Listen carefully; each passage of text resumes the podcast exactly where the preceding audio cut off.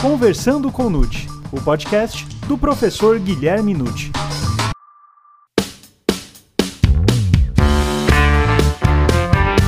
Comemorando os 30 anos de edição do Estatuto da Criança e do Adolescente, nós estamos fazendo essa promoção de ouvir as perguntas diretamente encaminhadas pelos nossos ouvintes. Eu quero dizer, em primeiro lugar, que eu fiquei muito satisfeito com todas as questões que eu recebi e dizer também que todas foram muito bem colocadas. Infelizmente, o tempo é curto e a gente não pode comentar todas elas, mas eu tenho certeza de que no livro, onde eu comento todos os artigos do Estatuto da Criança e do Adolescente, as respostas terão sido dadas.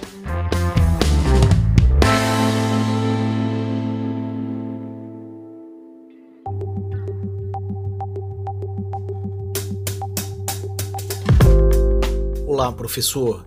Eu sou Daniel Nilo, assessor de gabinete no Tribunal de Justiça de Santa Catarina. Apesar da vedação expressa no ECA, alguns tribunais admitiram a adoção de descendentes por ascendentes, com base no princípio do melhor interesse da criança ou adolescente. Mas um princípio pode prevalecer sobre a lei? Não há contrariedade ao sistema hierárquico das normas? Meu caro Daniel de Santa Catarina. Essa sua pergunta é muito interessante, porque nós temos aí o que se chama, em princípio, de um conflito entre um princípio e uma regra. Mas isto não é uma exceção. Vale dizer, não acontece somente no contexto da infância e da juventude. Isso nós temos em todas as áreas e na parte que eu costumo estudar é muito comum em penal e processo penal. No tocante ao direito da infância e da juventude,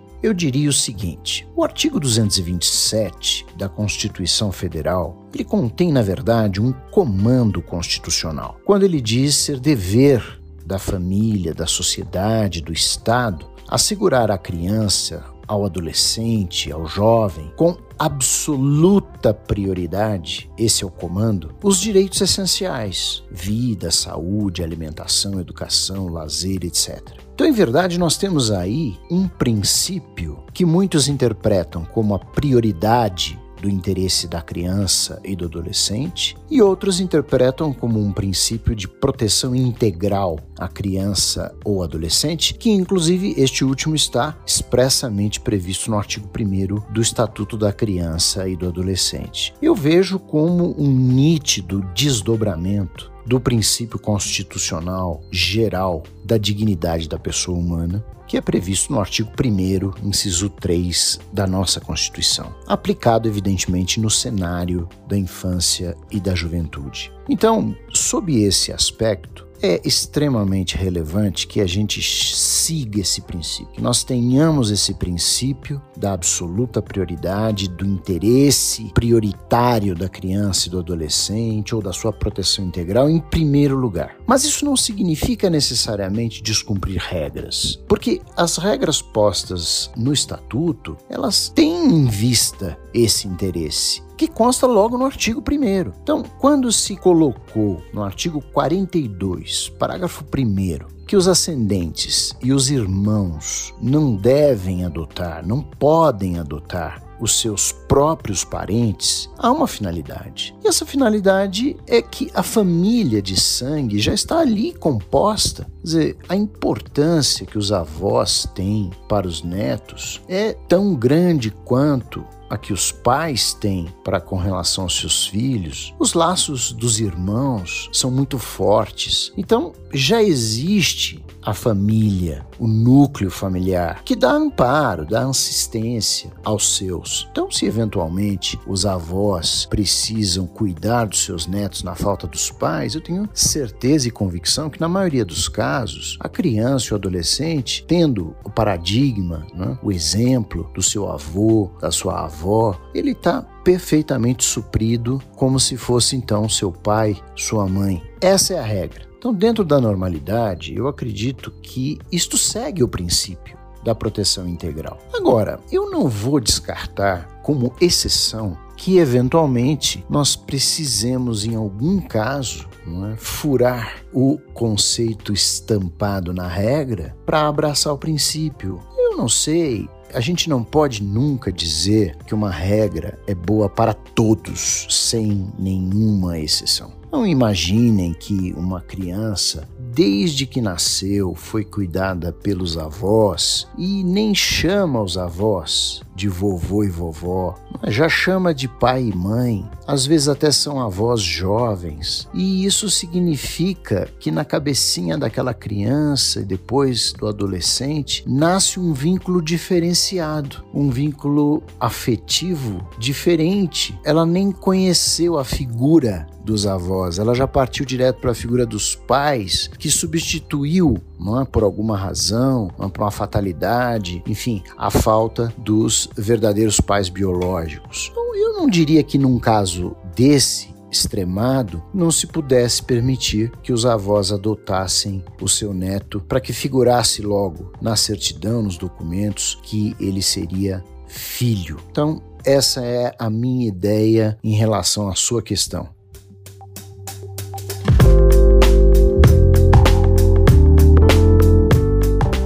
Olá, professor Nutti. Boa noite. Meu nome é Cláudia e eu falo aqui do Rio de Janeiro. É, sou servidora pública federal. E a minha pergunta para o senhor a respeito do Estatuto da Criança e Adolescente é o seguinte: é, até quando é possível a desistência de uma adoção? E na sequência, eu gostaria de saber se existe alguma possibilidade de ressarcimento do adotando em face dos adotantes desistentes do ato. Obrigada. Prezada Cláudia, você que me manda essa pergunta do querido Rio de Janeiro, eu vou lhe dizer o seguinte: esse problema de desistir do processo de adoção não é fácil de resolver. Ele realmente traz dificuldades de todos os lados. Eu vou lhe dizer, em primeiro lugar, que o próprio estatuto da criança e do adolescente impõe o estágio de convivência entre o candidato à adoção e a criança ou adolescente a ser adotada e coloca regras muito rigorosas nesse sentido. Lembro-me, inclusive, que no artigo 46, no parágrafo 1, que hoje foi modificado por uma lei de 2009, havia a previsão de dispensa desse estágio de convivência se o adotando não tivesse mais de um ano de idade, portanto fosse um bebezinho. Isso foi retirado. Hoje o estágio de convivência, segundo a letra da lei atual, só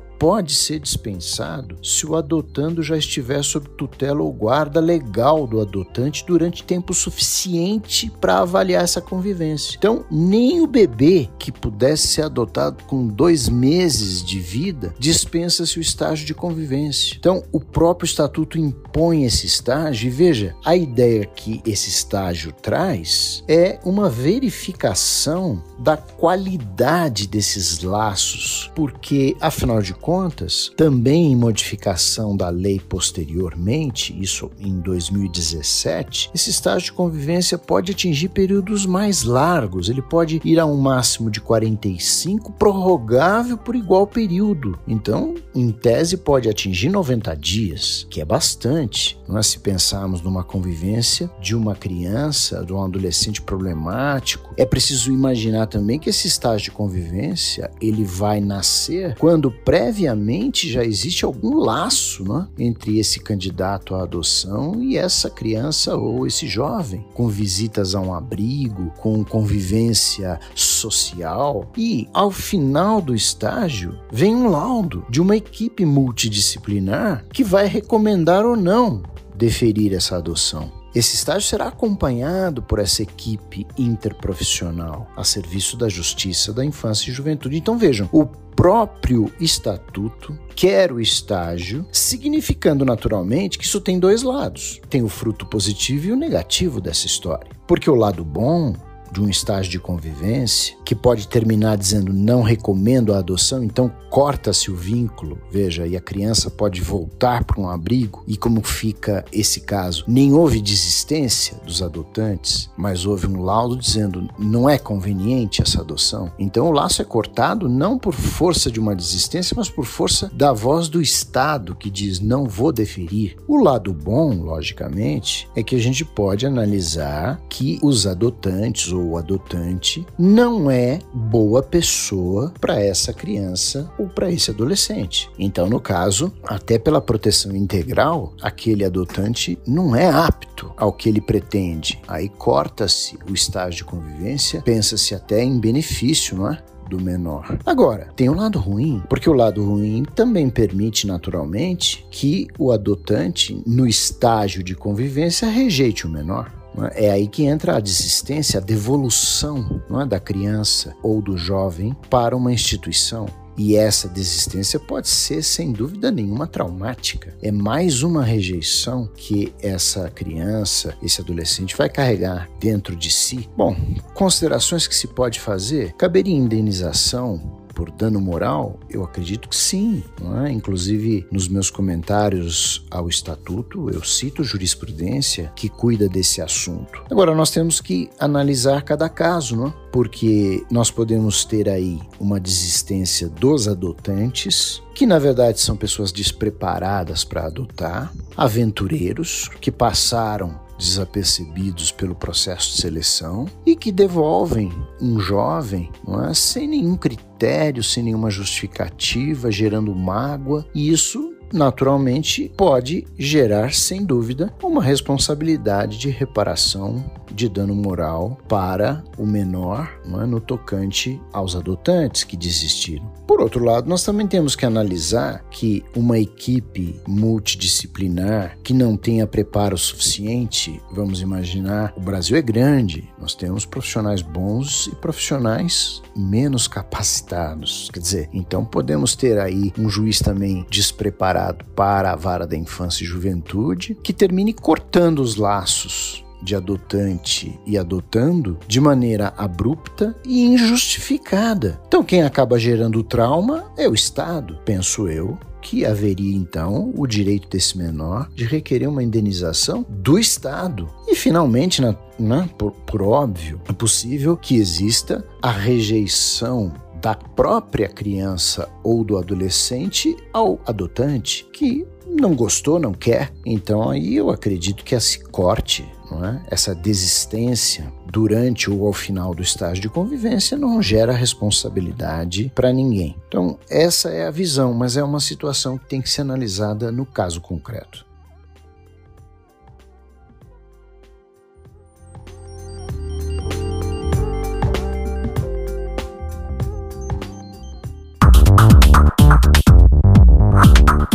Professor, sou Luiz Fernando Romão, advogado, falo da cidade do Rio de Janeiro. À luz do Estatuto da Criança e do Adolescente e da Lei do SINASE, é correto, em termos dogmáticos, falar em direito penal juvenil ou responsabilização penal de adolescentes? Meu caro Luiz, também do Rio de Janeiro, eu diria para você que no cenário das infrações penais, nós podemos construir o seguinte quadro. Existem os imputáveis, que são os maiores de 18 anos e mentalmente saudáveis. Esses que cometem crimes responderão com a pena. É? O Estado lhes aplicará uma sanção que é denominada pena, com as suas finalidades, enfim, retributivas, preventivas, etc. Agora, quando nós vemos inimputáveis cometendo fatos criminosos, Divide-se esse contexto em dois campos. O primeiro campo é daqueles que são doentes mentais ou retardados, que, portanto, por uma deficiência, não conseguem entender o caráter ilícito do fato ou comportar-se de acordo com esse entendimento, e esse campo o legislador delegou ao juiz criminal. Portanto, o mesmo magistrado que aplica a pena ao criminoso, ao imputável, também lida na mesma vara, no mesmo foro, na mesma competência jurisdicional, ele, ele lida com este problema e aplica a medida de segurança, embora com uma finalidade curativa, mas é ele, juiz criminal, que lida com isso. Agora, não podemos esquecer que existem os inimputáveis por imaturidade. Não são doentes mentais, não são retardados mentais. Eles são apenas imaturos, como todos nós já fomos um dia. É? Aquelas pessoas que precisam desenvolver-se, formar sua personalidade para captar corretamente o que é lícito e o que é ilícito e comportar-se então de acordo com esse entendimento. Para o Brasil, nós adotamos um critério cronológico primeiro lugar, não um critério de análise de caso concreto, e deliberamos que maiores de 18 anos têm essa capacidade de entendimento, são imputáveis. Menores de 18 anos não são. Agora, isso não significa não é, que eles não pratiquem infrações penais. Só que, como nós constitucionalmente colocamos que são penalmente inimputáveis os menores de 18 sujeitos a normas de legislação especial, nós estamos retirando esse grupo do contexto do direito penal. E retirando esse grupo do contexto do direito penal, retiramos da vara criminal, da jurisdição penal e entregamos esse grupo para uma legislação específica, um juiz da infância e da juventude com jurisdição especial.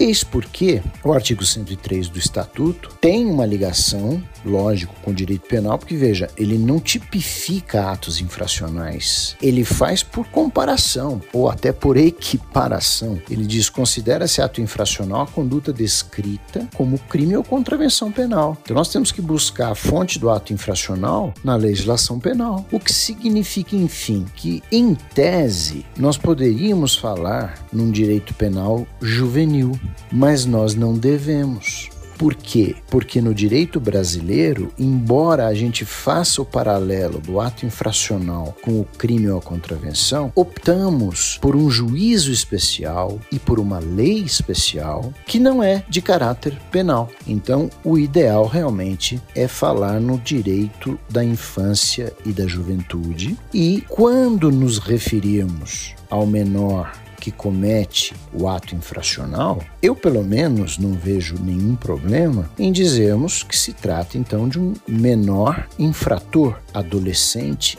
infrator não admitiria a ideia de chamar, nomear como delinquente juvenil, porque fica muito pesado. O delinquente é sinônimo de criminoso. E nós, como eu disse, por opção política, na Constituição Federal entregamos esse ramo punitivo, sancionatório, a outra esfera jurisdicional. Tanto que a Lei 12.594 de 2012, né, que cuida do Sistema Nacional de Atendimento Socioeducativo, aplicativo, o SINASE, ela diz, ela menciona esses menores de 18 anos como adolescente em conflito com a lei. Uma nomenclatura para amenizar ainda mais a ideia de adolescente infrator. Eu não tenho nenhuma objeção quanto a isso, embora eu diga que terminologia não resolve nada se você não tiver investimento concreto na área. Continuo achando que não é equivocado falar em adolescente infrator porque ele pratica ato infracional, nada mais normal. Evito, sem dúvida nenhuma, falar e não é taxar o,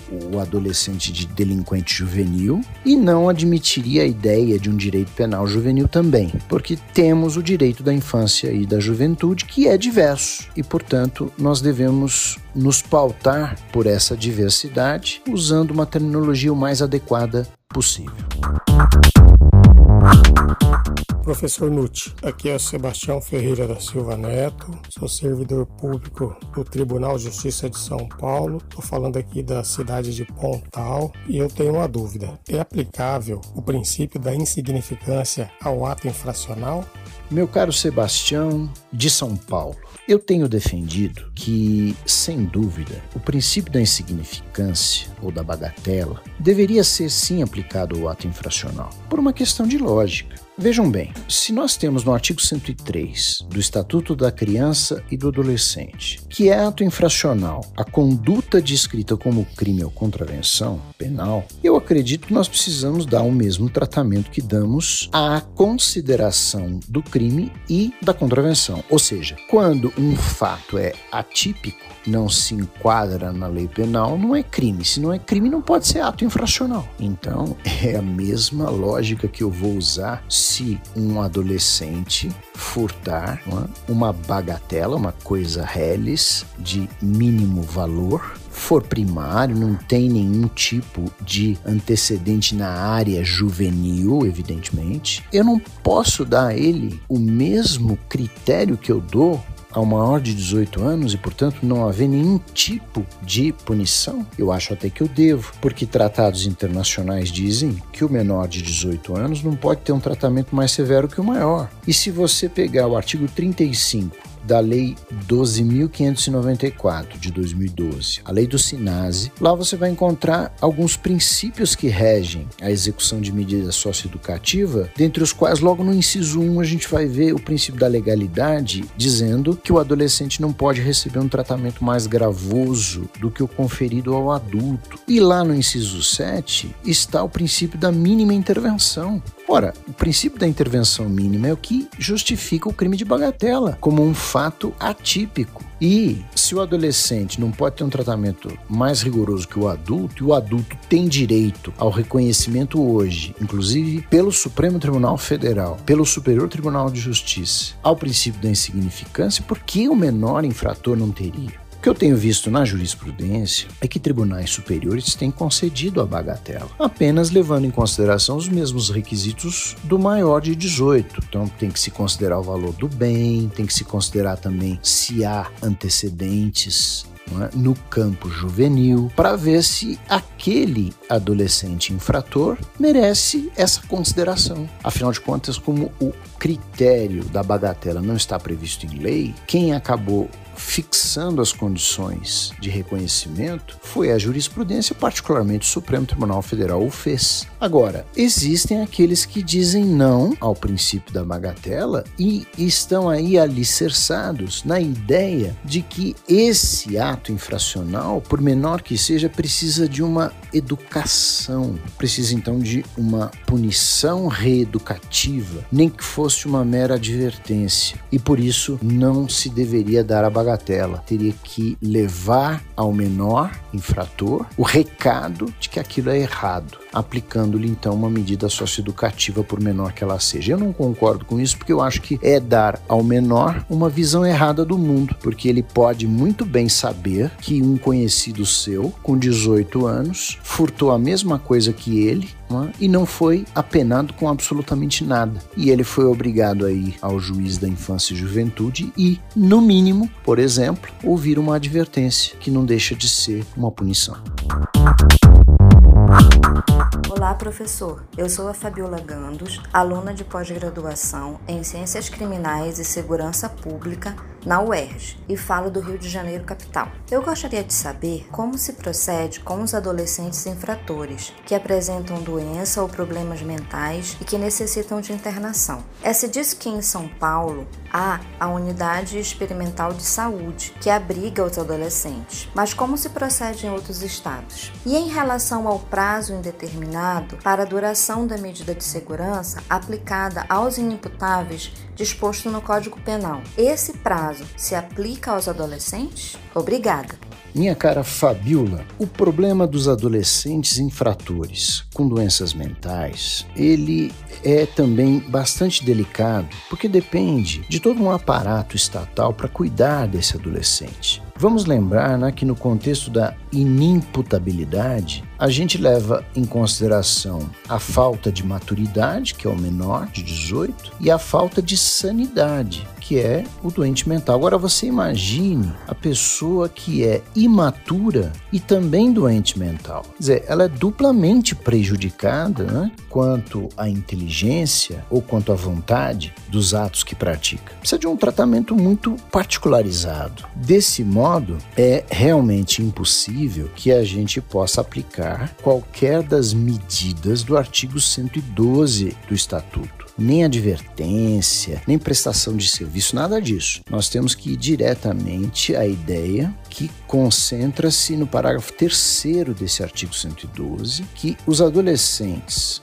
com doenças ou deficiências mentais têm que receber um tratamento individualizado, especializado, num local adequado que não pode, em hipótese nenhuma, ser uma casa de internação onde estão menores de 18 anos mentalmente saudáveis. É preciso fazer essa diferença necessariamente. Então, a única medida socioeducativa, podemos chamar assim, para esse menor está no artigo 101, no inciso 5, que reclama um tratamento médico, psicológico ou psiquiátrico num regime hospitalar, entenda-se aí então uma internação numa unidade especializada ou um tratamento ambulatorial, né? E esse tratamento ambulatorial, que é feito então fora de uma internação, aí parece-me cabível aplicar o 101, inciso 1, que seria o encaminhamento desse menor aos seus pais ou responsável, é? mediante um termo de responsabilidade, para que eles encaminhem é? esse jovem a um tratamento de ambulatório. E o que a gente espera, naturalmente, é? é que no Brasil todo respeite-se essa ideia e o período de internação sob a tutela da infância e juventude tem que acompanhar, a meu ver, o mesmo critério que se acompanha ao maior, de 18 anos, ou seja, ele ficaria internado enquanto fosse necessário para sua cura ou ficaria em tratamento ambulatorial pelo menos até os 21 anos. Agora, logicamente, chegando aos 21, teríamos que deslocar essa competência para avaliação da situação mental do jovem a um juiz civil, né, para que ele então possa dar a interdição e promover a internação sob outros caminhos.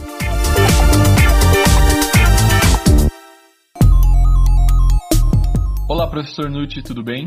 Meu nome é André Levi Simões, sou estudante de Direito no oitavo período e falo de Porto Feliz, São Paulo.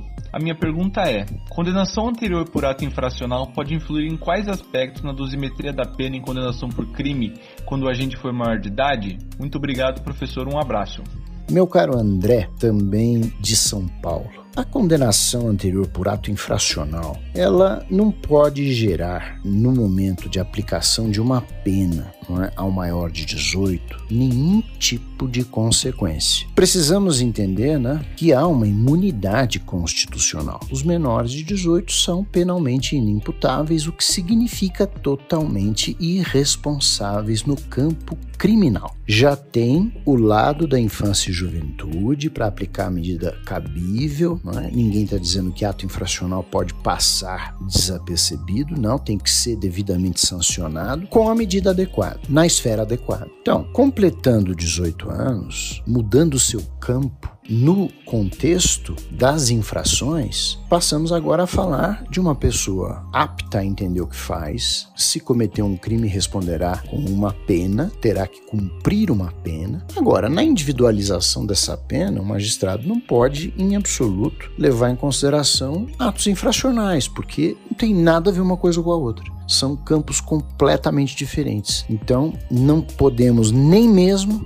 dizer é, de ato infracional como fator de personalidade, de ato infracional como fator de conduta social e muito menos como antecedente. Agora, embora isso esteja pacificado no Superior Tribunal de Justiça, eu tenho visto decisões do mesmo colegiado permitindo a decretação, por exemplo, de prisão preventiva, levando em consideração atos infracionais. O rapaz, por exemplo, já tem 18 anos, mas tem um passado de atos infracionais no tráfico, no roubo. E a colegiado dizendo: ó, vamos decretar a preventiva porque ele já tem aqui um passado criminoso, portanto, ele é uma pessoa que precisa ser segregada cautelarmente. Com a devida vênia, eu não concordo com esta ideia, porque para mim a imunidade no campo penal tem que ser absoluta. Se eu não posso levar em conta o ato infracional para compor uma pena, eu também não posso levar em consideração para uma segregação cautelar que é de quem comete crime. Quem comete crime não tem um passado criminoso porque não cometeu nenhum crime anteriormente. Ato infracional não é crime. Então não pode justificar, a meu ver, pelo menos, uma segregação cautelar. A gente não pode perder de vista que o processo penal ele é muito rigoroso e quando a gente decreta uma prisão preventiva, embora a gente também diga que isso não é uma antecipação de pena, na prática acaba sendo. E o próprio código com toda a delicadeza, reconhece quando ele aplica a detração né, do artigo 42 do Código Penal. Quer dizer, o tempo de prisão provisória será descontado na pena. É um tempo difícil, é um tempo de segregação, é um tempo que não pode ser desperdiçado. Então, penso que não se deveria mesclar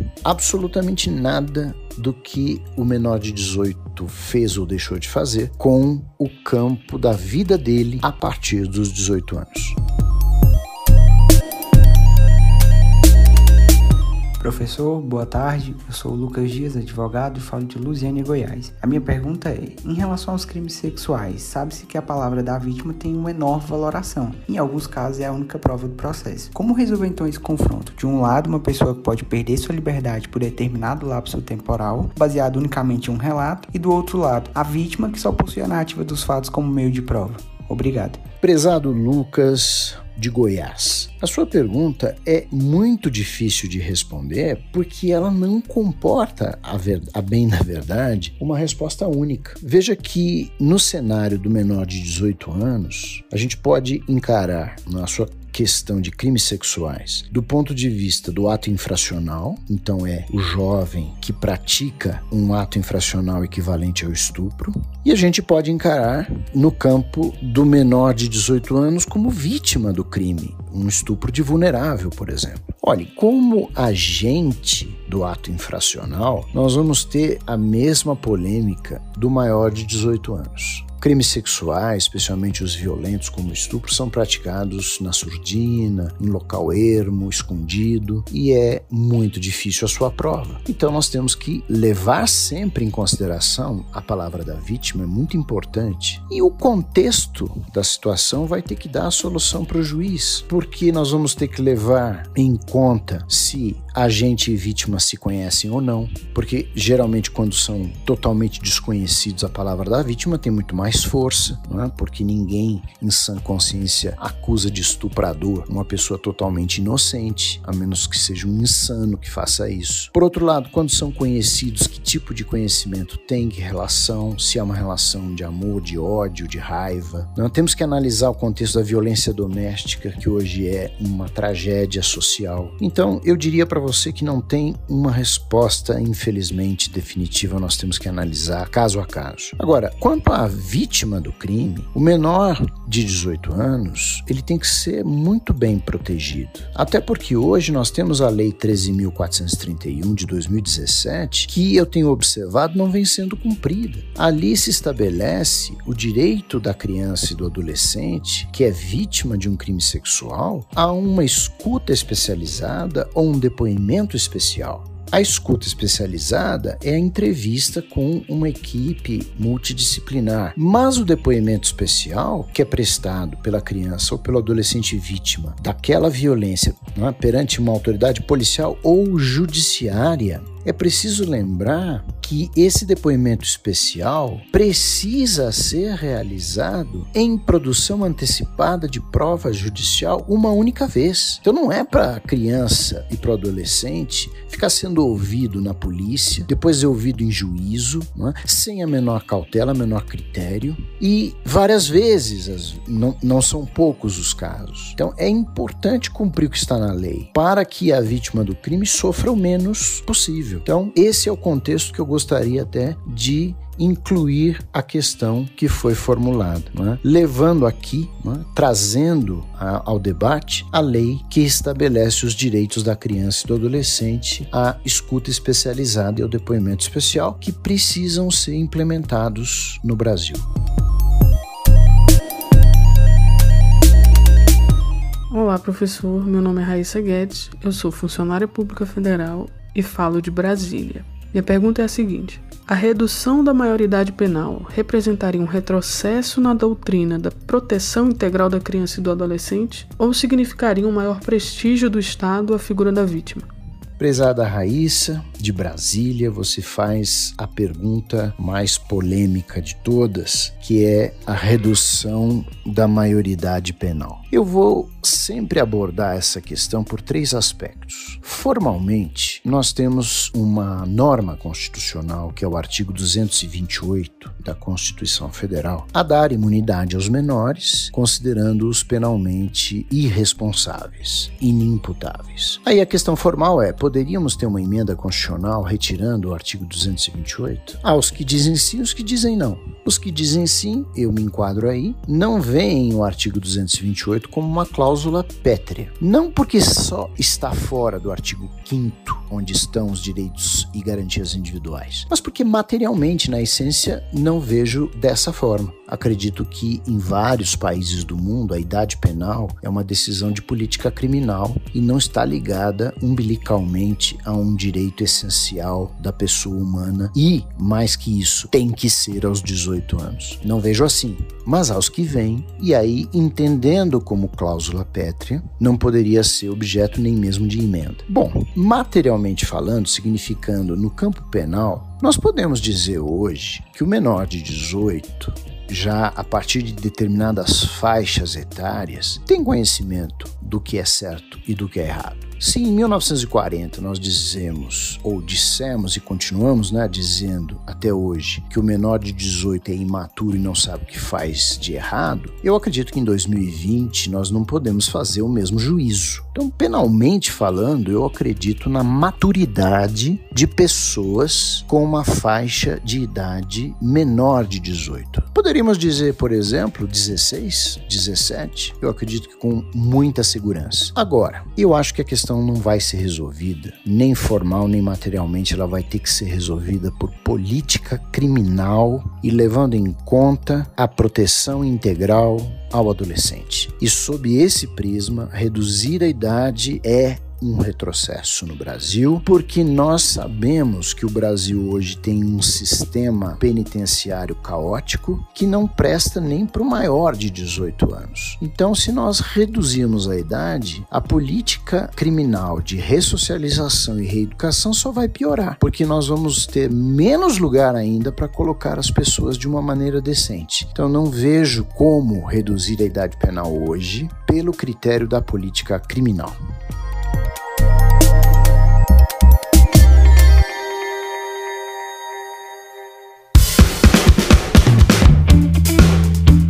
Para o encerramento desse episódio, meus amigos, eu gostaria apenas de agradecer as perguntas que me foram enviadas, dizer a vocês que elaborei os comentários ao Estatuto da Criança e do Adolescente com muito critério, muito estudo e muito carinho. E digo a vocês que esse estatuto, sem dúvida nenhuma, é melhor que o antigo Código de Menores de 1979, mas ele ainda precisa de aperfeiçoamento. E eu digo mais: na verdade, na verdade, o poder público é que precisa cumprir as normas que ele mesmo, por meio do poder legislativo, colocou nessa lei. Lá nós temos inúmeros princípios, inúmeros direitos, inúmeras garantias para crianças e para jovens, mas nós vemos que na prática isso não é seguido nem pelo Estado que construiu a lei. Então nós precisamos no Brasil criar um pouco mais de coragem para cumprir aquelas leis que nós elaboramos por meio dos nossos representantes. É muito importante isso no cenário da infância e da juventude.